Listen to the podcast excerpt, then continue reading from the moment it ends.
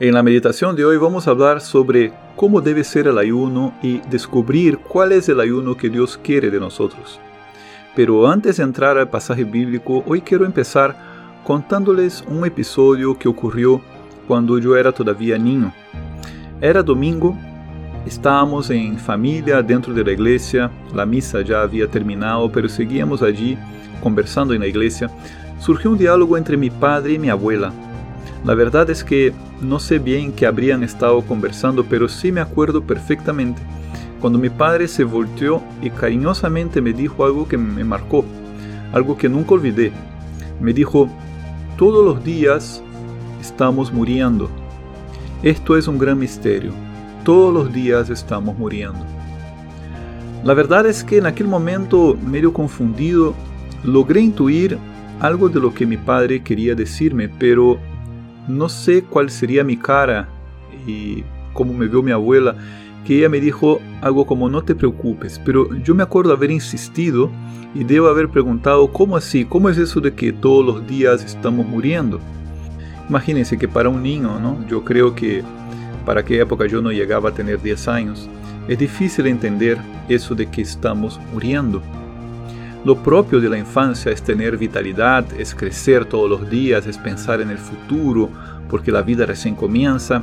Y decían eso de que todos los días estamos muriendo. Pues no suena, ¿no?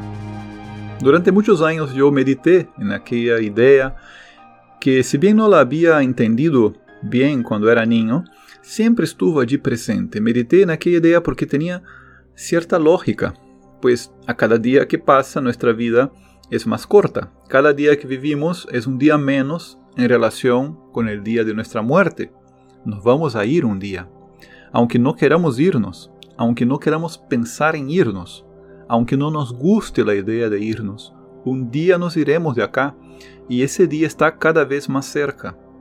No sabemos qué día será, cuál será la hora, puede estar cerca, puede estar lejos, pero un día nos iremos. Por lo tanto, a cada día que pasa podemos decir que hay menos tiempo de vida. Podemos decir que estamos muriéndonos. Aquellas ideas fueron el punto de partida para una convicción muy fuerte que logré desarrollar en mi conjunto de creencias. La convicción de que es importante aprovechar cada día, vivir la vida y, si posible, disfrutarla.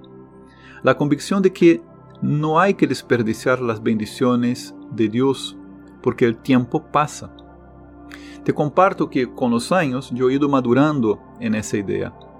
Morir cotidianamente es parte de la vida.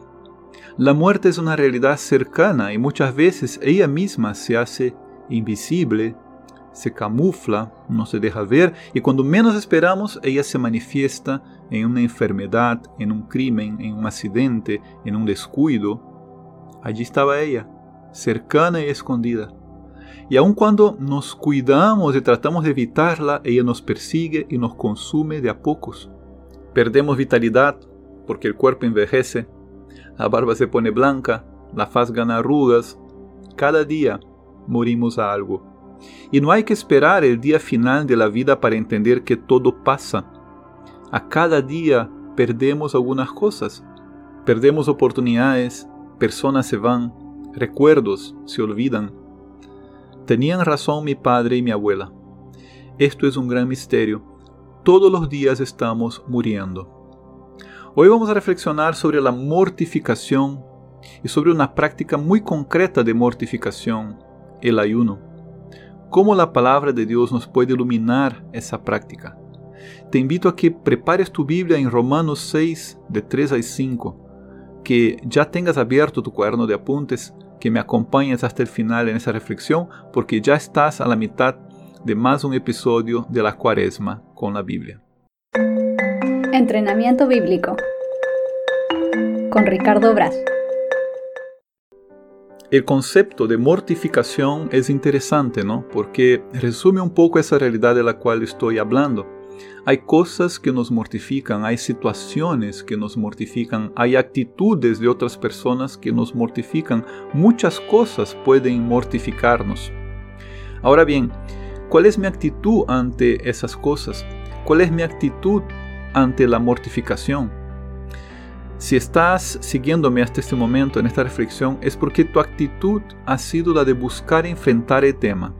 Porque a esta altura algunas personas ya dejaron de escucharme. Su actitud ante la muerte es de huida. Prefieren evitar el tema, que sí, lo reconozco, es incómodo. Entonces yo te invito a un segundo paso, a un segundo cuestionamiento. ¿Puedo asumir cristianamente la mortificación? La respuesta es sí porque nosotros como cristianos, al haber sido bautizados, nos hemos unido a Cristo en su muerte y en su resurrección. Vamos a escuchar lo que nos dice San Pablo en la carta a los Romanos capítulo 6 versículos 4 al 5. Por el bautismo fuimos sepultados con Él en la muerte, a fin de que, igual que Cristo fue resucitado de entre los muertos por medio de la gloria del Padre, así también nosotros vivamos una vida nueva porque si nos hemos hecho una misma cosa con Él por una muerte semejante a la suya, también lo seremos por una resurrección semejante. Romanos 6 de 4 al 5. Para profundizar en este pasaje, menciono brevemente el contexto de la carta. San Pablo escribió una carta a la comunidad romana, en aquella ocasión dividida entre los cristianos provenientes del judaísmo y los provenientes del paganismo, ¿Y de qué les hablaba en esa sección de la carta, entre los capítulos 5 al 8? A esa comunidad dividida por cuestiones culturales, el apóstol les habla de que toda división debe ser superada porque somos una sola familia, fundamentada en una nueva humanidad renacida en Cristo, el nuevo Adán. Jesús les habla de un hombre nuevo. Es un tema que se repite en otras cartas, como la carta a los Corintios, a los Gálatas, la vieja humanidad ha muerto en el bautismo. Por eso dice que fuimos sepultados con Cristo en la muerte, que hemos sido hechos una misma cosa con Él por una muerte semejante a la suya. La palabra baptisein significa inmersión, es decir, que el bautismo en aquellas primeras épocas, realizado siempre en un riachuelo, incluso en un río, simboliza la desaparición del hombre en la oscuridad de las aguas. Y después de la inmersión, cuando el bautizado emerge de las aguas, de alguna manera se personifica aquí a primera alianza sellada con Noé tras la inundación que destruyó lo viejo para inaugurar un mundo nuevo. Nace un hombre nuevo. Ese bautismo lleno de simbolismo se llena de la gracia divina cuando Jesús se inmerge, se sumerge en las aguas del río Jordán. El bautismo se llena de gracia cuando desde el cielo el Padre se revela diciendo, este es mi Hijo amado, escuchadlo. Se llena de gracia cuando el Espíritu Santo desciende semejante a una paloma sobre el Hijo hecho carne. Y ese bautismo deja de ser solo un signo y pasa a ser también una realidad transformadora cuando el mismo Jesús, tras haberse hundido en las tinieblas de la muerte, se levanta el tercer día. El bautismo pasa a tener eficacia para todo ser humano que cree que Jesús es el Mesías, el Cristo, el que ha vencido lo que ningún ser humano puede vencer.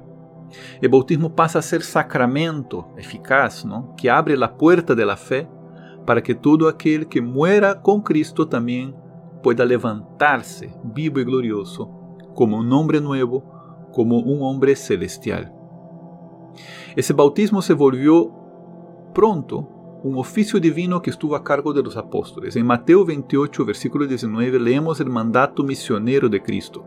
Ir por todo el mundo y anunciar el Evangelio, bautizando a todos en el nombre del Padre y del Hijo y del Espíritu Santo. Ese bautismo se ofició a lo largo de los siglos por el largo y ancho del planeta, transformando muchas almas. Ese bautismo también llegó hasta mí en una mañana, ya hace algunas décadas, en aquel día, yo me acuerdo la fecha, 19 de septiembre, yo he sido incorporado a Cristo en una muerte como la suya. Y si he sido incorporado a Él en una muerte como la suya, lo seré también en una resurrección como la suya. Y aquí encontramos una luz para aquello que alguna vez escuché de niño. Todos los días estamos muriendo. Dice el texto bíblico, nos hemos hecho una misma cosa con Él por una muerte semejante a la suya. En la traducción del padre José O'Callaghan, que toma el texto de la Biblia más al pie de la letra con el idioma griego, dice así, hemos sido hechos una sola cosa con Él, por lo que es simulacro de su muerte. Una traducción que rescata el aspecto simbólico del bautismo. Si en el bautismo nos sumergimos como signo eficaz de muerte, hemos de morir al hombre viejo.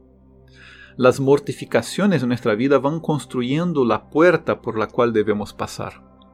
Una puerta que nos lleva a la resurrección, semejante a la de Cristo, porque el bautismo es también signo de resurrección. La muerte no tiene la última palabra. Y desde esa perspectiva ¿no? de fe bautismal podemos volver a aquella pregunta, ¿puedo asumir cristianamente la mortificación? Ya sabemos que sí, y ahora sabemos por qué sí. Hay mortificaciones de distinto tipo. Están aquellas que nos vienen en la vida por las dificultades que enfrentamos, por las limitaciones que experimentamos, por las personas con quienes convivimos, pero están también aquellas mortificaciones que uno puede buscar como un ejercicio espiritual, como por ejemplo los ejercicios ascéticos o de autodisciplina, como el ayuno, la abstinencia, el régimen de vida austera, la sobriedad, la modestia, la penitencia son prácticas de perfeccionamiento espiritual legítimas que nos ayudan a ejercitarnos en la mortificación. Las mortificaciones deben tener un denominador común, el fortalecimiento del hombre nuevo y el debilitamiento del hombre viejo, el fortalecimiento de las virtudes y el debilitamiento del pecado y de los vicios. Ahora bien, todos esos ejercicios de mortificación y perfeccionamiento deben ser entendidos para que tengan sentido como parte de nuestra incorporación al misterio de Cristo sufriente como parte de un proceso misterioso de vivificación, como parte de un plan benévolo de Dios que misteriosamente puede sacar de situaciones mortificantes y de sufrimiento bienes mayores tales como la caridad, el perdón, la esperanza, como parte de un régimen que no se pauta por nuestras acciones justas y virtuosas, sino que se pauta por la gracia de Cristo resucitado. Y desde este punto podemos entender mejor lo que significa el ayuno. El ayuno es una forma concreta de vivir la mortificación. ¿Cuánto nos cuesta practicar el ayuno? En ciertos lugares la propuesta del ayuno hasta resulta escandalosa. Hoy se tiende incluso, ¿no? en algunos lugares, hasta a idolatrar la comida, el sabor, la sazón, la exquisitez de la cocina. Pero muchas veces ese culto la gastronomía contrasta con lo que Jesús nos enseña como camino de santificación. En su primera cuaresma, el Señor Jesús en el desierto trae a la memoria aquello que Moisés había enseñado en Deuteronomio 8, versículo 3. No solo de pan vive el hombre, sino que el hombre vive de todo lo que sale de la boca del Señor. En el desierto, como hemos visto en un episodio anterior acerca del paso de Jesús por las tentaciones, el diablo apela a la imagen que tienen los hombres del Mesías. Para el diablo el Mesías con su poder se sirve a sí mismo, sirve a sus propios intereses. En cambio, el verdadero Mesías es alimento para los demás. Según el diablo, el Mesías es mezquino. Según Jesús, el Cristo es magnánimo. El ayuno es por excelencia la práctica que ayuda al ser humano a ejercitarse en esa magnanimidad. Quien ayuna trata con más naturalidad, por ejemplo, la renuncia a algo que le gusta e incluso algo que legítimamente necesita. Quien ayuna se desprende más naturalmente de lo que quiere para entregarlo a quien también necesita. Quien ayuna practica el lenguaje de la caridad, el lenguaje del amor, el amor ágape, practica el lenguaje de Dios, el ayuno es una práctica purificadora, no solo para el alma, sino que también para el cuerpo. Hacer ayuno trae muchos beneficios para la salud. La abstinencia de alimentos que portan mucha grasa saturada o azúcar y su reemplazo por otro tipo de alimentos no tan atractivos para los gustos, pero mucho más saludables, es indudablemente una práctica muy recomendada y no solo por motivos espirituales. También es interesante pensar en abstenerse de algunos elementos de confort, como por ejemplo la ducha caliente o el aire acondicionado, o de ciertos gustos como el tabaco, el alcohol, Ese tipo de abstinencia no solo favorece la salud, sino que además nos dispone para situaciones difíciles que puedan venir y también nos ayudan espiritualmente. Ahora bien, en Mateo 6, versículos 16 a 18, Jesús enseña la forma de ayunar, guardando la modestia, la discreción. No es necesario que los demás sepan cuáles son las renuncias y penitencias que estás haciendo para crecer espiritualmente. En mi opinión, la discreción es también muy recomendable para no exponerse a críticas, incomprensiones de parte de aquellas personas que no llegan a entender el valor de un ayuno, de una abstinencia o una penitencia, prácticas que nos mortifican, que nos asocian a los sufrimientos de Cristo, pero que por lo general no son bien comprendidas en el mundo, aún más en nuestra época. Es siempre mejor seguir los consejos de Jesús que tu ayuno sea visto no por los hombres, sino por tu Padre que está allí en lo secreto, y tu Padre que ve en lo secreto te recompensará. Mateo 6, 18. Termino esta reflexión con un último pasaje de la Biblia que nos ayuda a entender un aspecto muy importante del ayuno. Se trata de un texto profético en el libro de Isaías, capítulo 58, versículos 3 al 11. El texto está escrito como un diálogo entre Dios y el pueblo, un pueblo que se queja porque Dios parece no ver su ayuno y no escuchar su oración. Y el resultado del diálogo es una crítica a la falta de sinceridad en la práctica del ayuno, falta de piedad y de preocupación con los pobres. Dice así, ¿por qué ayunamos si tú no lo ves? Nos mortificamos y tú no te enteras. Porque ustedes, dice el Señor, el mismo día en que ayunan se ocupan de negocios y maltratan a su servidumbre. Ayunan sí entre pleitos y querellas, golpeando perversamente con el puño.